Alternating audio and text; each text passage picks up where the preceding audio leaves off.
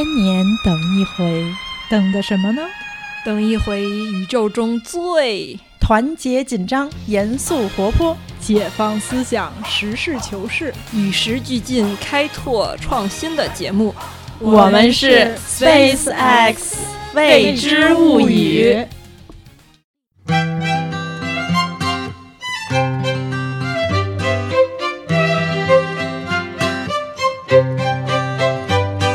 家好，我是不愿意对性别问题特别敏感的瓶子。大家好，我也是一直在那个性别平等的前提下，想要学习如何做一个女人的橘子。嗯，大家好，我是很不喜欢物化女性这种做法的蚊子。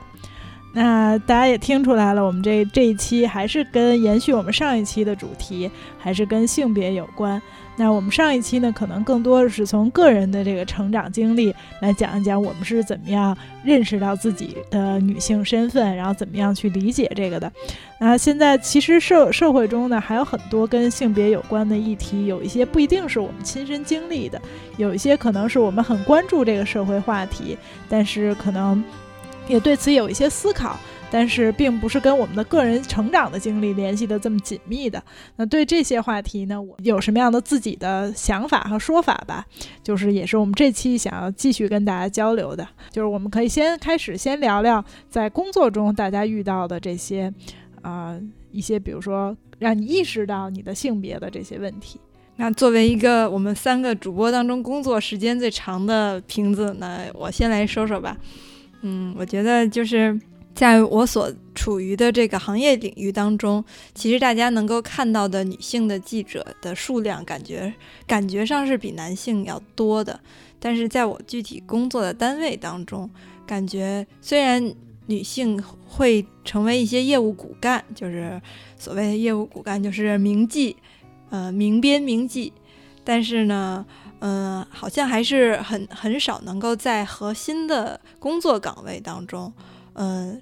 起到一种就是领导作用。就是简单的说，就是很难有女的当官儿。我有比较能干的前辈，并且也是家里面的经济负担也比较小，然后孩子也长大了，就分明他对工作热情也比较高。他分明可以在这个如果给他一定的，比如说。上升的机会的话，那他可能能够发挥的更大，并且对大家的影响更更好，带头作用能够起得更明显。可是，我我认为啊，可能就是因为她的这个女性的身份，嗯，并不真的是看不出来有其他的任何其他的什么原因，导致她屡次竞聘就没有能够得到这样的机会，觉得挺遗憾的。然后这种案例，其实在我们整个单位当中也。不少见，所以这个也让我看到了自己作为一个女性，在这样的一个单位甚至行业领域里面的一个上升空间是非常狭窄的。然后，呃，我本来呢也是一个不愿意，就是说争权夺利啊，或者说是，嗯，想要管、想要从事管理行业的这么一个人，我还是喜欢就是具体的做业务，或者说就是想简单的做一个记者这么一件事儿。所以我觉得这个反而给了我一个借口，就是说我可以，嗯嗯，就是不去考虑那些东西，然后把我的精力都投入在具体去做的事情上，嗯，但是有的时候也在想自己是不是在给自己找找偷懒找借口，为自己的不上进那个，嗯，寻求一个嗯良好的挡箭牌，嗯，这个事儿其实也没有想得特别清楚吧。嗯，但是这种现象，我觉得，嗯，是是自己看到也挺让人寒心的一种现象。那你觉得，在比如说你们单位的这种舆论里，嗯，为什么就是说女性的上升空间就会比较少？就是为什大家说这个事儿的时候，至少就是正当不正当的，大家可能会议论，就说啊，为什么女的就不会被提拔？大家的这个理由主要是什么呢？嗯，我觉得，嗯。就甭管你觉得它有道理没道理，对，那我觉得可能简单的来说，我我所在的这个单位的环境更像官场吧。但是在中国的官场其实是很少见，自古以来到现在都是很少见到女性的。嗯，我觉得可能是 有这么这这种传承 这种理念的传承吧。嗯，因为我个人真的是想象不出来，到底有什么女的是不能做的。嗯，因为就比如说说她，呃，假设这种，比如需要休产假啊什么这种，我觉得是我们可以，不管我们同意不同意，是我们可以理解的原因。那如果都这些原因都没有的话，就为什么就是说就？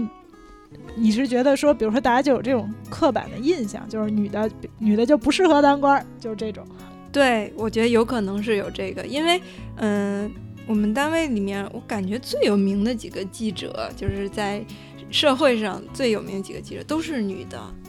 但是也没有见他们就是嗯 得到什么更多的权利啊，或者说从事什么管理职位吧。所以我觉得这个。也是，嗯，怎么说呢？就是让大家看得比较清楚，这就是一条死路。嗯，那就可能在新闻行业和这种就是偏你所说的这种偏政治性的行业里，对对对，在在我们国家吧，可能别的国家并不是这样的情况。尤其是，嗯，在我们这期节目播出的时候，可能已经 出了结果的美国大选啊什么的。可能结果并不是像我我说的这一种，但是我觉得在我们国家，我所见到的、感受到的就是这样。嗯嗯，但是我觉得就是像在我身边的话，就是我们国家可能确实是有这种情况，但像我们身边，比如说我认识人对很多女性的政治家，就比如说像默克尔什么的，嗯，都是评价非常高的，嗯，就都会觉得说是非常优秀的领导人，嗯嗯，就可能。看别人至少 对，但是我们这儿就是很难得到这个机会，让你去评价这个女的是一个优秀的领导人，因为她根本就不是领导人。嗯，那橘子呢？橘子因为正好在比如说像法国的这种文化中，不管是政治领域还是你可能更熟悉的学术领域，你觉得这种看到的这种对女性的这种评价呀，以及这种信任度啊，是怎么样的？对，我觉得如果说到那个。法国这边的一些，嗯，当然我可能更了解的是，就是学术圈儿，然后这个男女的这个关系，我觉得最明显的还是，嗯，就是首先应该说的还是歧视，还是如果是这样定义歧视的话，就譬如说男教授多还是女教授多呀，或者是男教授更有话语权还是女教授更有话语权呀这些的，当然这个和那个受教育的那个可能性也是有相关的。部分，但是我觉得，如果说以此来定义这个就是工作领域的歧视的话，我觉得那在法国这个歧视还是就是非常明显的。因为我觉得最开始我是对这个东西没有任何概念的，但是我是在日常的就是上课呀这个过程中，就是直接亲身感受到了就是这种不公正的待遇，所以我才会开始对就是这个工作领域的这个歧视会产生了一点点兴趣，然后所以才会有一些可能。嗯，更敏感的观察，嗯，我觉得我最开始就是感受到这个东西，是我一开始对一个就是是一个年轻的男老师和女老师一起组织的一个这种研讨课，然后我当时对那个女老师非常的不满，因为她的态度一直都很激烈，而且就是她说话的时候，你会觉得她是就是精神状态是紧张的，就是她会要急，就是急着要抢那个说话的时间和话语权的那个感觉。然后我当时一开始是单纯从就是听众的角度就觉得这个人心态不平和，然后那个不稳重，然后说话就是也是心就是心情很急，然后说的也不清楚。但是后来我就慢慢的发现，他就是是这个状态其实是非常有道理的，因为嗯，整个从课程上来看，嗯，男老师在说话的时候就是非常的享受他的时间，慢慢说，然后。嗯，就是占用的时间是非常非常的大的，而且就是他的那个逻辑啊之类的，自己组织的肯定也是比较严密的，因为他们都习惯了一个人就是，嗯，独揽这个话语的时间，所以他那个话话赶话可以永远说下去。然后那个女老师她是可以从头到尾，她如果不抢的话，她可以从头到尾一句话都说不上的。然后这个话甚至就可就这个课可以完全变成是那个男老师一个人的一个独角戏的课，以及他和学生的互动。所以我觉得这个女老师她的这个态度，可能就是在她这个经验的这个积累下，她就发现她不抢是就没有她的了，所以她才会就是进入到这种很紧张的状态。但是我当时是觉得这个可能是因为这个男老师他本身是一个就是学术上很受大家推崇的一个老师，所以大家很愿意听他说话，而且他的说话能力也是因为他经常在各个场合都有这种独揽话语权的这个场景，所以他肯定也会就是对他的说话能力是一个更多的锻炼，他也就会说的就是让人觉得更好听。但是，然后这个女的老师呢，也是因为她可能资历上相对来讲比较浅，然后可能这种说话机会本身不是那么多，所以就是单纯从这个能力上也会有一个差距。当然，这个差距本身就是不平某种程度的不平等造成的。所以我就想说，会不会，嗯，已经就是立立在这个学术圈那个立住脚的这种资深的女教授就不会有这种状态。然后后来我发现，资深的女教授一般就会有两种策略。譬如说，我之前上过一个历史系的这个，也是这种研讨班儿。当然，我觉得历史系的女教授和社会学系的女教授，她们采取的就是会选择这种两两种策略的倾向性确实不太一样。像历史系的女教授，她们可能就会更多的就是认了。然后，因为我觉得，嗯，至少在法国这边给我感受到的是，历史系的男教授确实是会更加像咱们说的这种直男癌吧，就是他们可能观点会更保守，所以他们在这种场合下。就是真的是就是在上课的时候会岔开腿，然后就自然的靠在椅子上，然后好像是娓娓道来，但是其实已经在讲一些跟课程内容不是那么相关的一些东西了。但是他仍然觉得他自己就是很怡然自得的有权利，就是大面积的占用别人的话语权和时间。然后女教授呢，可能也是相对来讲，为了展示出来这种呃女性的这种优雅的姿态，然后就会那种带着微笑、带着尊敬、带着聆听，然后就是那种。以一种组织者的这种的姿态，就是在听他们讲，然后可能会在一些，嗯，可能他觉得比较重要的点上有一些小的评论，但是其实话语权就是这种被让渡出去了，而且这个整个场景好像就是被组织的好像是很和谐一样，但是就是男老师就是会有更多的这个时间和更多的这个被尊敬、被聆听的这种的一种姿态。但是像在社会学系，我看到的一些老师，他们就是会，就是上战场一样，跟跟男老师就是在争，然后你就能明显觉得，他会把这个每个话题有可能产生的分歧点，就是他会抓得很紧，然后一遇到这种分歧点，他就会立马插话，然后就是来表现出自己不一样的立场，然后来以此来控制说。我也可以独揽话语权，然后我也可以就是就就一个有分歧的点发展出来自己长长的，然后有内容、有深刻的这个程度的一整套理论。所以这里不应该是只有你在这说话，然后甚至有的时候他会有点刻意的把这个场景就是引到一种有点像论战的这种的情况，甚至有的时候他可能已经过度的呃注意论战的这个层面。然后这个整个论点可能也已经跟这个 这堂课的主题有一定距离了，就已经不是最开始我们想说的这种。但是就是，而且有的时候甚至他已经完全变成了老师之间的一个争论，然后学生就已经是在那看戏的角度想说，哇塞，吵起来了，就是这种状态。但是我觉得这两种这两种呃策略都是让我就是很明确的感受到了，即便是已经是资深的教授，然后有各种的可能，嗯，全国的呀，或者是世界上的一些重要的研究的这种的项目，然后自己也出了很多有分量的这种的著作，这种前提下，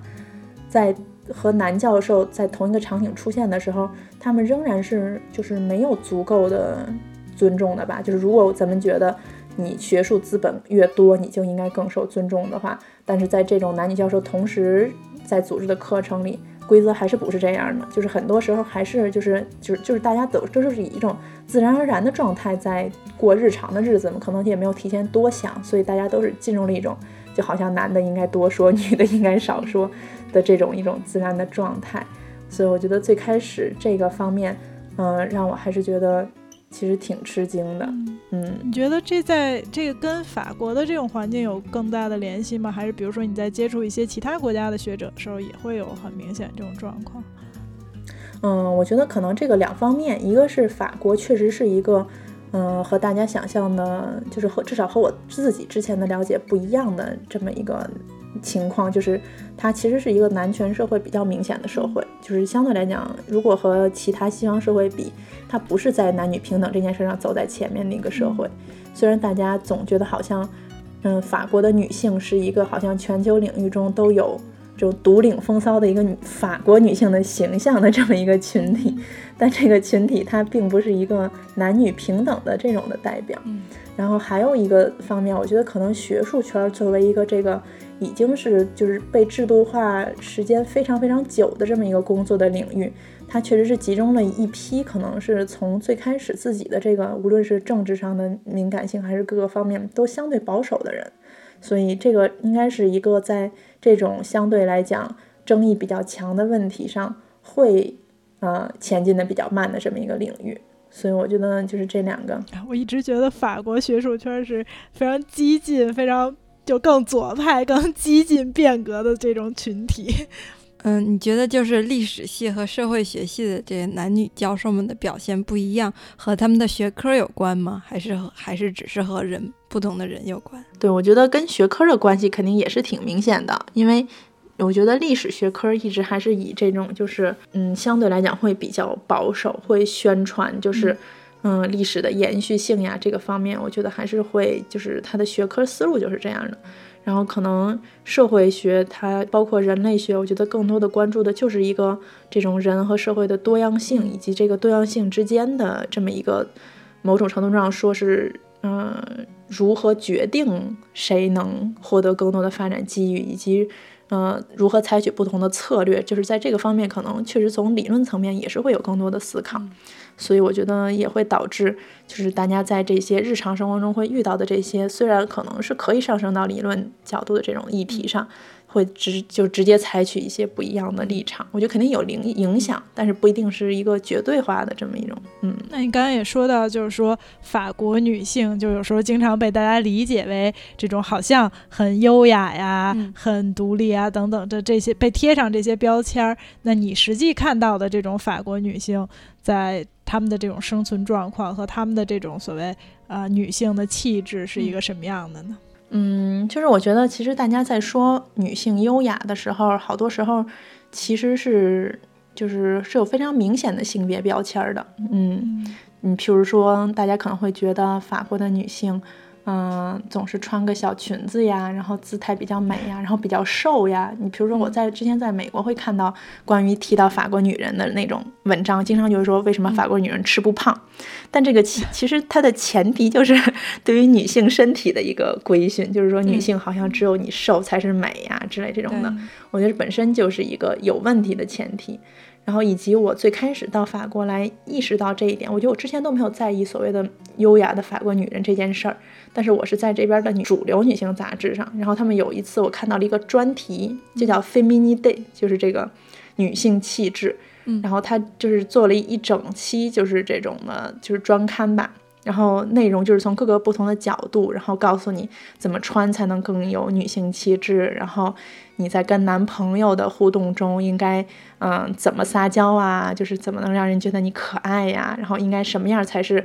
嗯，比较好的这种的恋爱中的互动，嗯，然后还有包括说你如何才能优雅的做一个女人，在职场上呀，你应该和老板是一个什么样的关系啊？然后我当时是觉得。特别的吃惊，就是原来在这个社会里，就是大家是有这么具体而明确的标准来衡量一个女性是不是一个成功的女性的，就是要求真的是很严格。就是如果你想做一个好女人，就是在女人这个这个成绩单上得到优秀，就是他们已经有这么明确、这么系统的这么一些规则。然后我觉得这也就不难理解为什么。就是法国女性带引号的优雅，嗯，因为这些东西就是已经这么具体了，就证明他们其实已经在日常生活中就是反复的遇到过这些呃隐性的或者是明显的对他们的这些的要求。小手册都给你编好了。对呀，就像是一个学校，你天天考数学，他数学就是至少他对数学这件事儿到底要考什么，他就会比别的学校的更知道。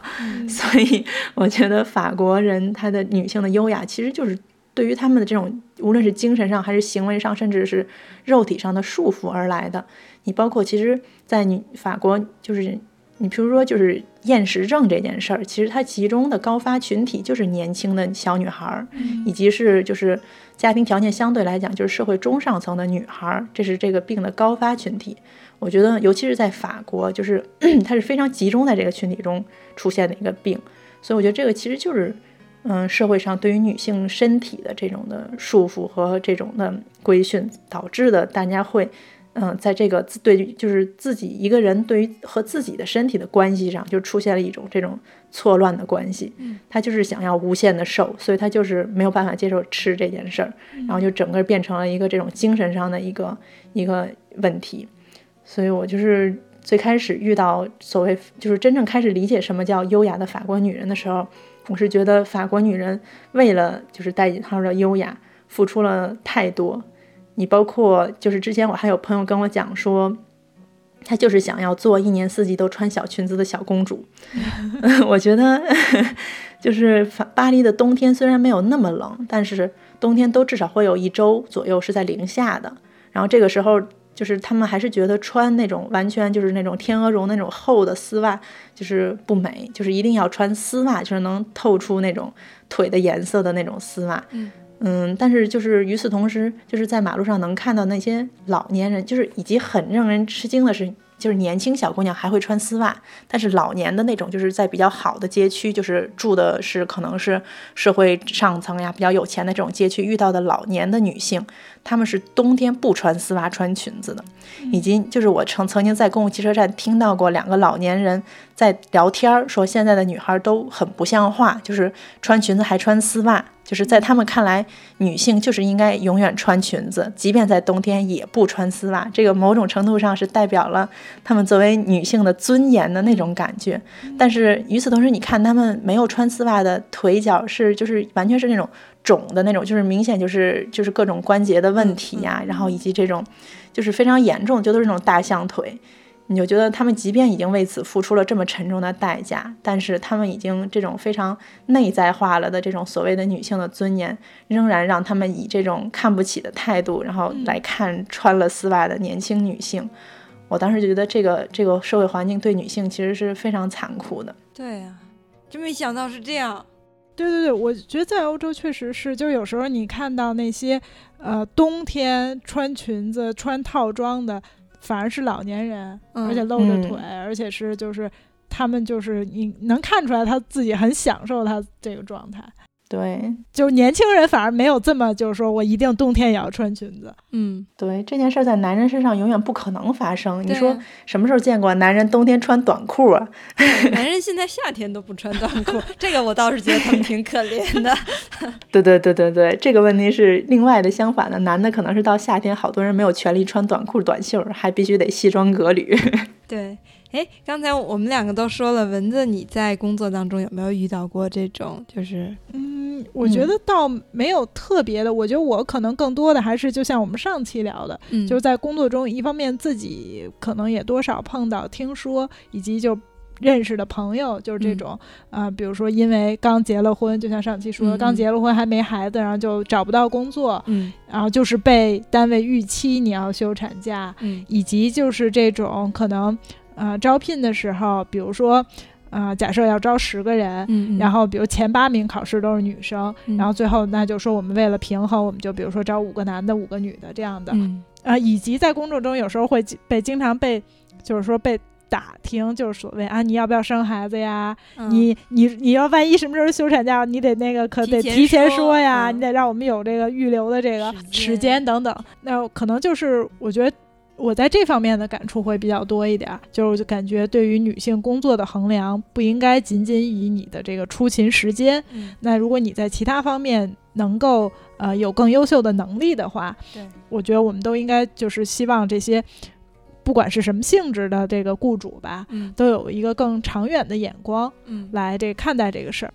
嗯，我觉得工作上可能就是像上一期所说的这些，那可能我更想接着刚才橘子说的这个丝袜的这种话题，就是说对于这种对于女性的形象啊，对于这种呃，包括就是说厌食症这种要求女性一定要瘦啊等等的这种想法，我觉得这个就其实也是一种，就是对女性的物化，就把女性当成一个观赏的对象，就是因为你的身体是一个观赏的对象，所以就对你格外的有种种的要求，你必须要好，就是你你为了要好看，嗯，就是把你当成一个看的东西，所以你为了要好看，你就要瘦，你就瘦的同时还要有曲线，嗯然后还要等等等等，就各种穿衣打扮。嗯，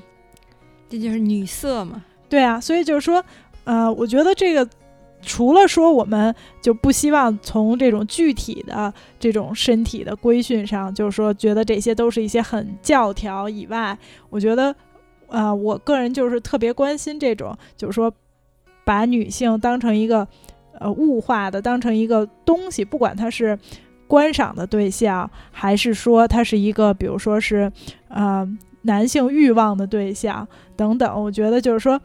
就是说白了，就不拿人当人看，嗯就是这事儿，我就觉得说，呃，是一个特别基础性的，就让我觉得特别反对的东西。认为女性就是生育的机器啊，传宗接代，这可能是很极端的看法。嗯，那现在这些极端的看法，可能大家就说更已经比较有警惕性了。当然，可能还有一些环境中的女性，就比如说她们被剥夺这些受教育的权利啊等等，这在世界上很多地方，包括我们国家也还是广泛存在的。这个我觉得不能因为我们的呃没有这方面的问题就忽视这种吧，就这这种就肯定还是。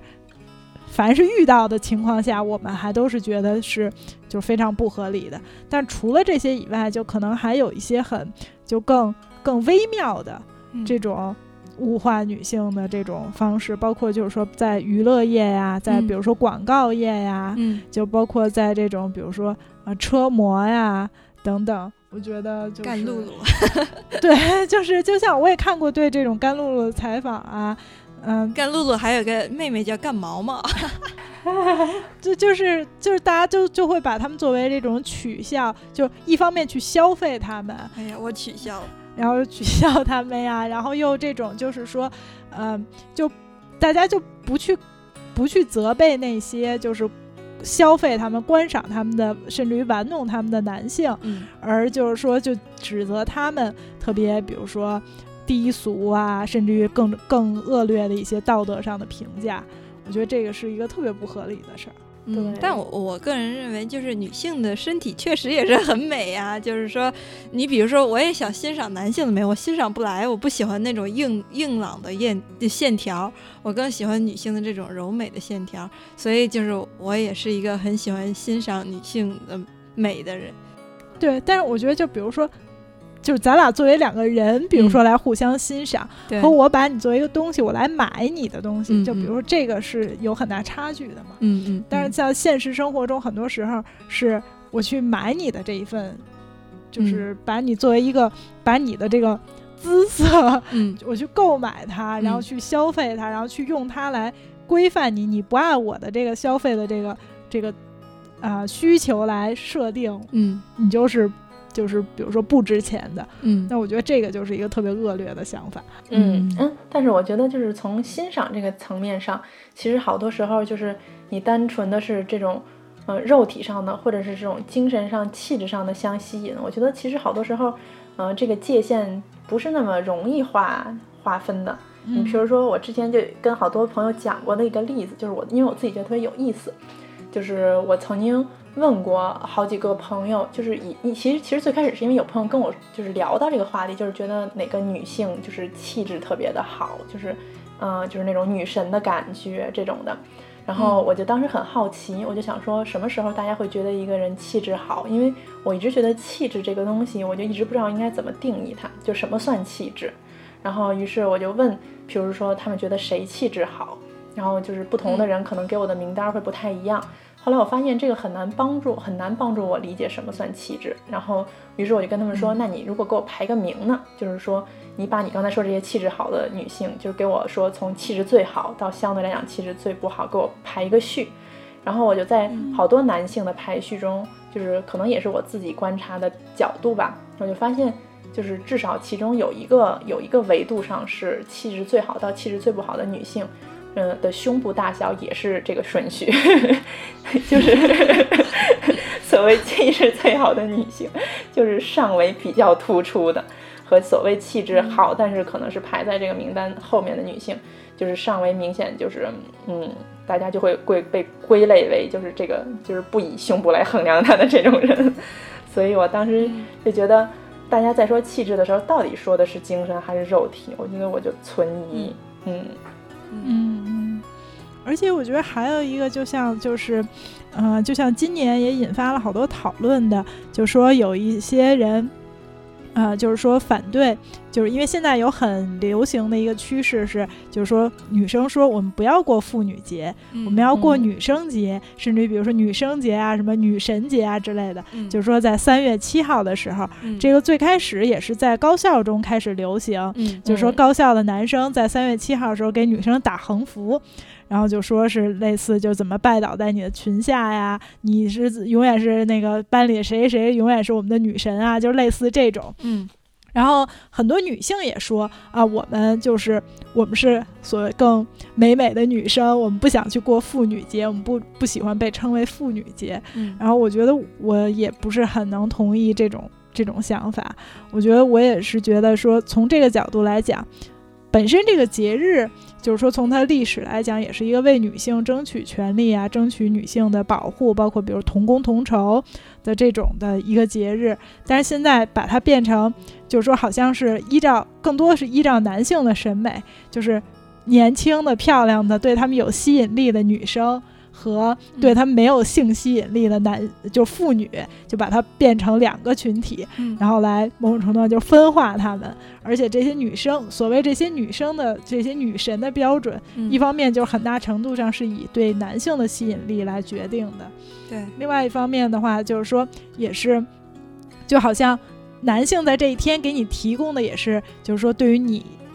就是好像你所谓过节，就是能得到男性的认可。就是说，男性在这时候给你过节，就是说从我们的角度认可你，这就是对于你来讲最大的这个好像你的荣耀，而不是说你自身是一个什么样的女性。所以等于这双重的这种标准都是从男性的角度出发的。嗯啊，所以我就觉得从这个角度来讲，也是说就把女性呃物化为一个好像仅仅是被男性就是所去鉴赏。被男性所依照男性对你的需求程度，比如把你分成年轻的女神，然后貌美的这种女性和这种年老色衰的妇女，就是我觉得这种区分本身也是一个就特别不合理的现象。所以这个从作为节日的来讲的啊角度来讲，我觉得我也会更支持说，就是有一个呃给全体女性的节日，嗯，而不是说。当然，还有一个很大程度上是现在商家也在为了推进消费，也在很大程度上就宣传这些女生节啊什么的，塑造一些新的节日。对，但是这种其实就是，呃，就通过这用这种消费吧来遮蔽了这种，呃，本身这个。节日可能应该是更多的，比如呼吁对女性的一些保护啊等，就把那些议题都遮蔽掉了，就好像变成三八节就是买买买。买买买的另外一个，就另外一个买买买的节日，或者说就是单位发手指的节日。单位发手指应该发给男生，这，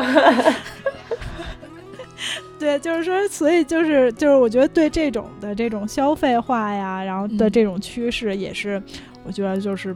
比较反对的吧，嗯，但是我觉得这个是不是文字有点太敏感了？我觉得就是虽然肯定是有这个年龄划分的问题，但是我我觉得可能大家也没有想那么多吧，因为，嗯，我的很多实习生都是小姑娘嘛，嗯，她们都是很乐于过这个女生节的，就作为女生。她嗯，对于女生来说，她过这个节可能没有想到那么多，没有想到就是，呃，我作为以后变成妇女了，就没有人保障我的妇女权益了。是，但是就是很多人就是说，我不愿，就是女性说我不愿意被叫成妇女。对对对，就对，就为什么呢？对，其实按理说这个词只是一个书面语和一个那个口语的区别而已。但是不知道为什么这个词就是它总是和劳动妇女、家庭妇女这样的这这种其他的词对，我觉得就某种程度还是很大的，就暗示了，就是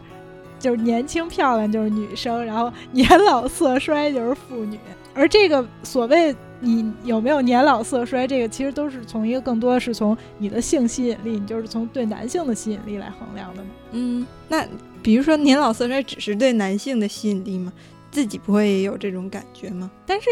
女性自己可以觉得我年龄大了，我经验更丰富了，我的人生就是这可以是一个年龄大是一个很正向的事儿啊。嗯嗯，但是它被标注为比如人老珠黄、年老色衰，嗯，就是就是从一个很男性的视角来看的嘛。对，是，嗯，我觉得像刚才那个蚊子说的这一点，就是虽然，嗯嗯，我很理解那个文字的立场，我也比较同意。然后，但是我觉得他就是说把这个女三八妇女节又区分出来女生节、女生节，我觉得在某种上他就已经承认了女性她不是一个，呃。标签儿，而是一个连续的一个，就是就是，反正如果说是外语，经常会用“光谱”这个词，就证明它其实是一个连续的，有中间有不同状态的这么一个一个轴吧。然后我觉得他们在把它区分为那个女生啊、妇女这个过程中，他们是强调了这个轴的时间上的连续性，就是你可能会从一个嗯实习生，就女性身份的实习生，然后一直到资深女性，就是这是一个时间上的一个连续性。但是我觉得，其实不仅从时间上是连续，这就证明其实是女女性身份，包括这种无论是对自己身体女作为女性身体的用法的学习，还是从应该处于一个什么姿态的学习，都是一个时间上慢慢积累的过程。嗯，就证明它其实完全是一个社会建构的概念。我觉得还有另外一个方面，就是就是到底谁是真女人，就是这个女性浓度的这个连续性，我觉得也是一个就是。作为两轴的顶端，可能就是男和女，然后大家其实是处于这个轴的不同的这么一个位置，以及我觉得好多这个并不仅仅是说你在自己的身份认同上，或者是说你在你的心心理状态上，甚至在生理上，我觉得其实这个都是一个都不是一个你可以单独的划分为男女这么一个界限的这么一个东西，而是说大家都是处在这个轴的某一个位置。虽然就是我一开始也没有意识到这个在生理上也是这样的，但是我是后来忽然想到，就是即便大家说生理上有男人女人，并且经常以此来作为一个男人女人应该做不同的事情、有分工、有不同角色这么一个东西的一个正当性的论证，但是其实身高，我觉得就最明显，身高体重这都是大家生理上的不同，但是大家并不会以以以此来作为这种社会上最主要的分工形式。就是这个社会上不会把所有人分为就是一米六以上和一米六以下的人，然后一米六以上的高个儿就应该出去工作，然后一米六以下的矮个儿就应该在家，然后那个做就是做家务或者什么之类的。所以我觉得其实这个就证明了，我觉得所谓的生理的区分并不能论证，就是说以男女角色为这种分工的这个这种依据的一个正当性。而且我觉得就是在各个各个文化里，大家都会对。就是其实大家都对这个人有多男和有多女，其实都是在不同的场景下以不同的话题的形式有争论的。就是本身就证明了它不存在绝对的划分。对，我觉得我特别同意你刚才说的，就是说这是一个一个光谱，它是，但是光谱的其中的一点就是说它是一个是一个平的嘛，你在这上面的每一点是不应该就是说有高低之分的。对，嗯。对，我觉得从这个角度来讲，我也很同意，就是说，比如说，不管是年龄上，还是呃其他的生理因素上，就是你身高或等等等等，它是有一个变化的，就是就都都是有一个多维度的。嗯，那我刚刚说那个，就是说它是区分出了它的高低嘛？我觉得区分出高低的这个就是不是很好了。嗯，对。你如果仅仅是一个动态变化的，那是是一个就是说很好的一个认识的方式。对。不过，要是说到这个，可能就，嗯，过渡到另外的一个一个话题，就是这个生理上的一个区分的问题。然后，我觉得关于这个问题，我一开始是对瓶子的刚才说的一个话特别感兴趣，就是瓶子说他更欣赏这种男性，就是女性的这种啊线条，然后可能对于男性这种硬朗的线条。嗯，不太欣赏，欣赏。我就一直觉得，那如果是一个肌肉女，就是那种硬朗线条的女性，你对她的感觉是什么呢？我先不说对肌肉女的感觉是什么吧，嗯就是嗯，最近在二次元圈里面比较火的一个叫 Lady Beard，嗯就是一个俄罗斯人，然后她打扮的就是像萝莉啊，像女仆那样，就我也很欣赏。然后嗯，大家都管她叫做什么，类似于金刚芭比这种。对 对对，同时也有被称为金刚芭比的，就是像刚才橘子说那样，就是练的浑身都是那个疙瘩肉的那种。对，那个我就欣赏不来。嗯，所以我我觉得可能还是喜欢那种柔美的线条吧，无论是男性展现出来的柔美线条，还是女性展现出来的柔美线条，前提是柔美。对，我觉得这就是一个跟性别没你这么说的话，就是一个跟性别没有必然关系的一个，仅仅是审美取向嘛。嗯那我觉得这个就完全没有问题。对。那如果男的也长成那样，我可能也会去 欣赏的。所以就是，譬如说是男的话，你就比较喜欢，就是说没有什么肌肉，然后瘦瘦溜溜的，然后那个就是这种的男性。对啊，但但这个又不符合我对于男子气概的定义，所以我就是不喜欢看男男 男子的身体，就就比如说像他们去看的那个什么雕塑啊，什么什么大卫啊，什么思想者，我都觉得没什么好看的，反而是那个 女性的那个嗯。雕塑啊，身体什么的比较好看，嗯。对于线条的敏感，就是特别符合这个艺术史上这种比较经典的这种的绘画的这个这个这个流派。你像他们在作画，就是你譬如说，就是也有一个叫大卫的画家，他就是画了很多这种圣经故事，然后在他的画作中，就是明显男性的肢体动作和线条就都是这种直线或者折角，就是硬朗的线条。然后女性就都是采取这种坐着呀或者蜷缩着呀，就都是这种曲线的线条。就是他就以此来做出男女的区分。然后你包括色彩上，女性就是可能是这种蓝色呀，或灰色呀，或者是处于一个呃相对阴暗的角落。然后男性就是有鲜明的红色、黄色，就是这种很有张力的颜色，然后处在一个光明的地方。我觉得就特别符合这个对于这种男性、女性从线条到色彩上的一个可能就是那种另外一个时代或者另外一个这种这种场景下的这么一个区分。哎呀，从来没有意识到自己的审美还这么经典。那我觉得就是说，包括可能刚才说这不同的时代，嗯那可能不同的文化中，就是我们也确实也经常遇到，就是说对于这种，呃，性别的这种嗯。意识啊、分工啊等等都不一样嘛。那我觉得我最近看到的一个让我还挺受震动的例子，就是说我们嗯。传统上不管是不管是我们还是所谓这种西方主流的媒体，嗯都会认为像这种伊斯兰文化里，让女性比如戴面纱呀，或甚至于穿这种整个的这种黑袍子呀等等，是对女性的一种压迫。嗯然后呢，但是现在呢，就开始有很多的。呃，伊斯兰文化中的女性，就是说主动选择嗯去戴面纱等等。当然，其中她们很大程度上一部分的原因是这种民族主义的倾向，就比如说他们在作为在西方世界的这种穆斯林移民，嗯他们就觉得说啊，主流文化不允许我们做，那我们要强调我们的文化认同，我们就去做。嗯，就这种文化认同和更多有一些是民族主义的这种倾向，就当然嗯有这部分的成分，嗯但是也有一些呃，就是这些穆斯林的女性嗯就表示说，呃，就我们就觉得西方的女性就是她们要。穿的那么暴露，嗯她们要露出来那些就是身体，就是为了给男性看，就是为了吸引男性的眼球。嗯那我们就是我们更，呃，我们的这种着装方式实际上是更好维护了女性的尊严，嗯。就是我们没有必要去取悦男性，去嗯。露出来给男性看。嗯。我觉得就是我当时看到的时候，啊、还觉得挺震惊的，是因为就是我原来确实从来没这么想过，嗯。我觉得就是很受这种一般的主流媒体的这种影响。就觉得得好像那是一个更在性别观念上更落后的一种做法呀，嗯等等。但实际上，其实我们平时这种做法也有很多就是值得反思的。他们的那个说法，我觉得就是说也是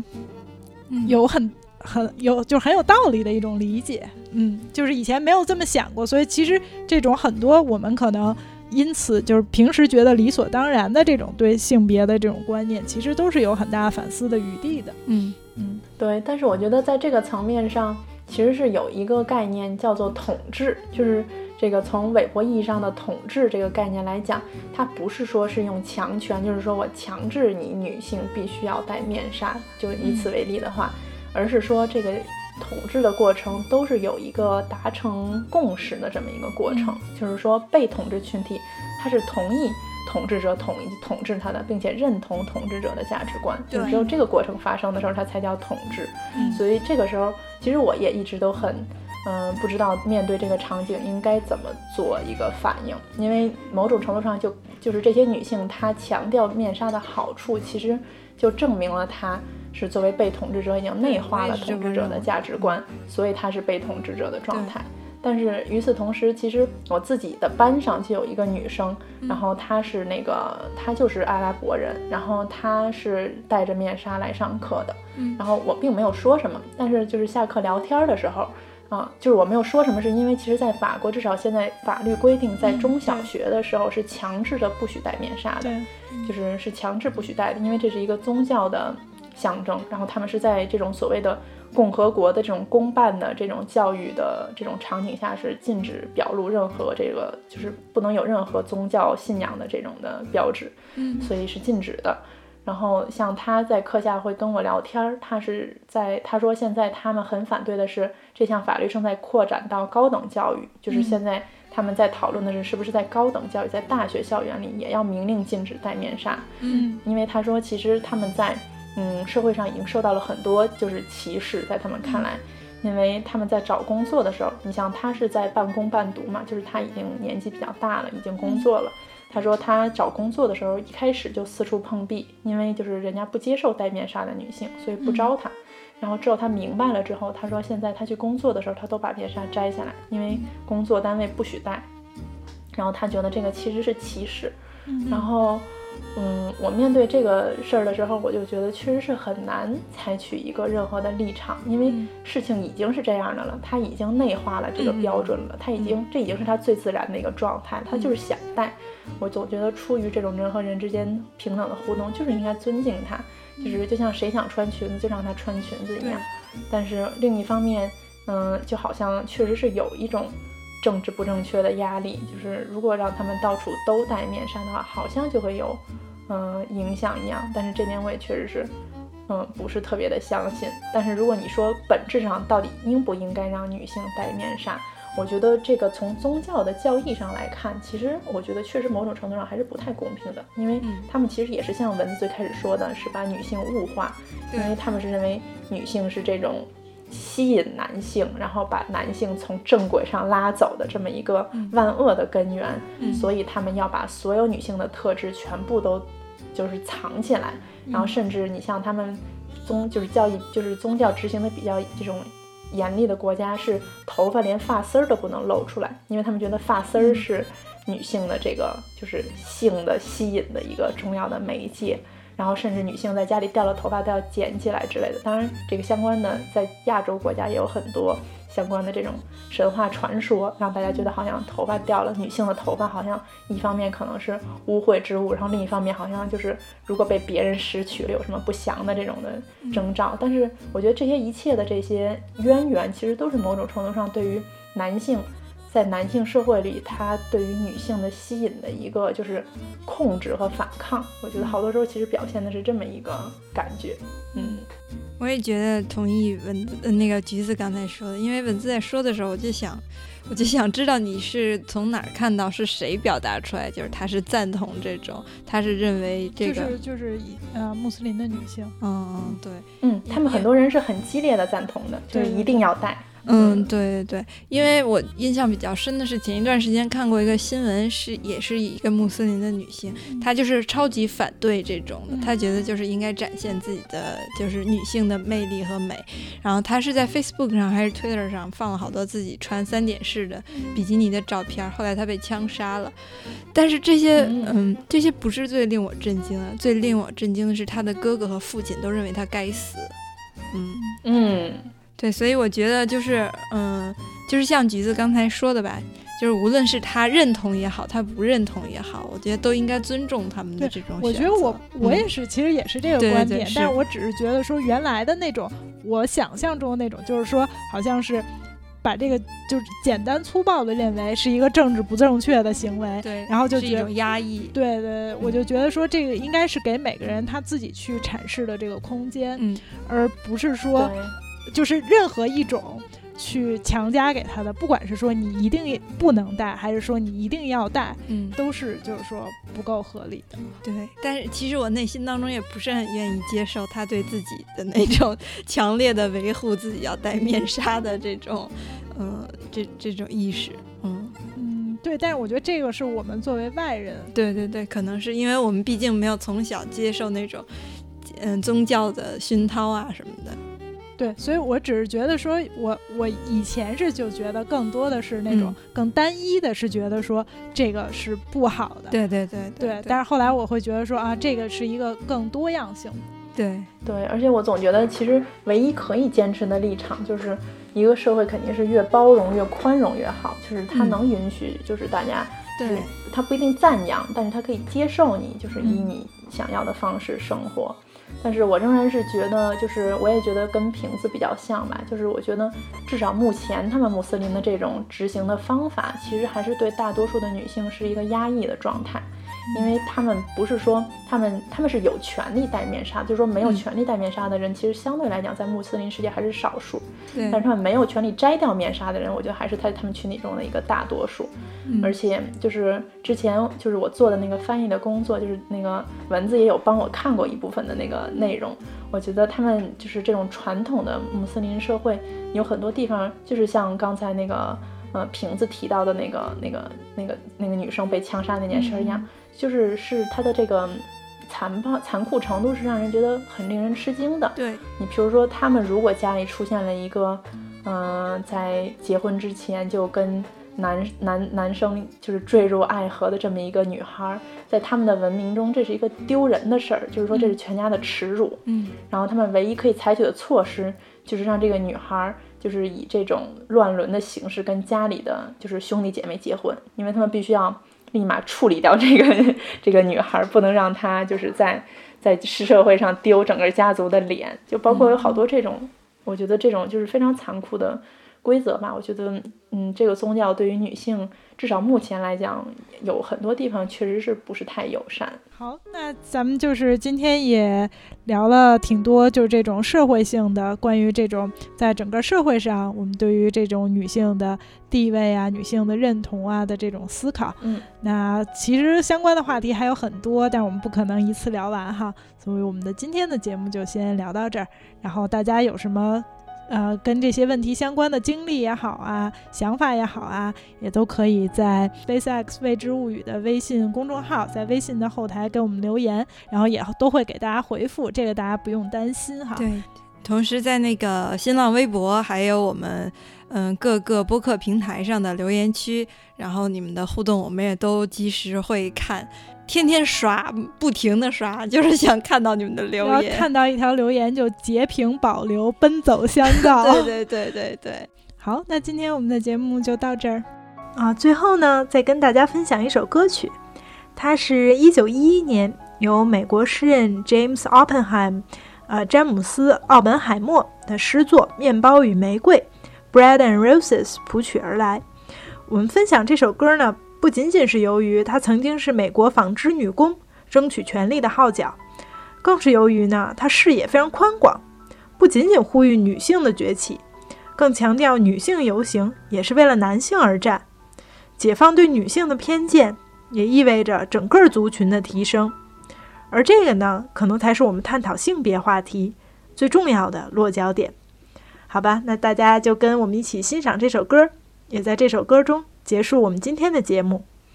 As we go marching, marching in the beauty of the day, a million darkened kitchens, a thousand mill lofts gray, are touched with all the radiance that a sudden sun discloses.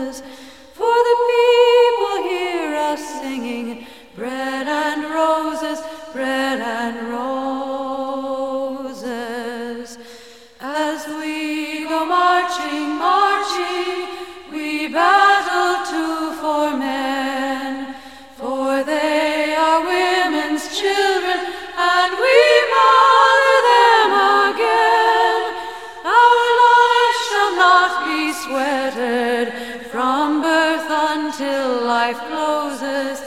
hearts starve as well as bodies. Give us bread, but give us roses.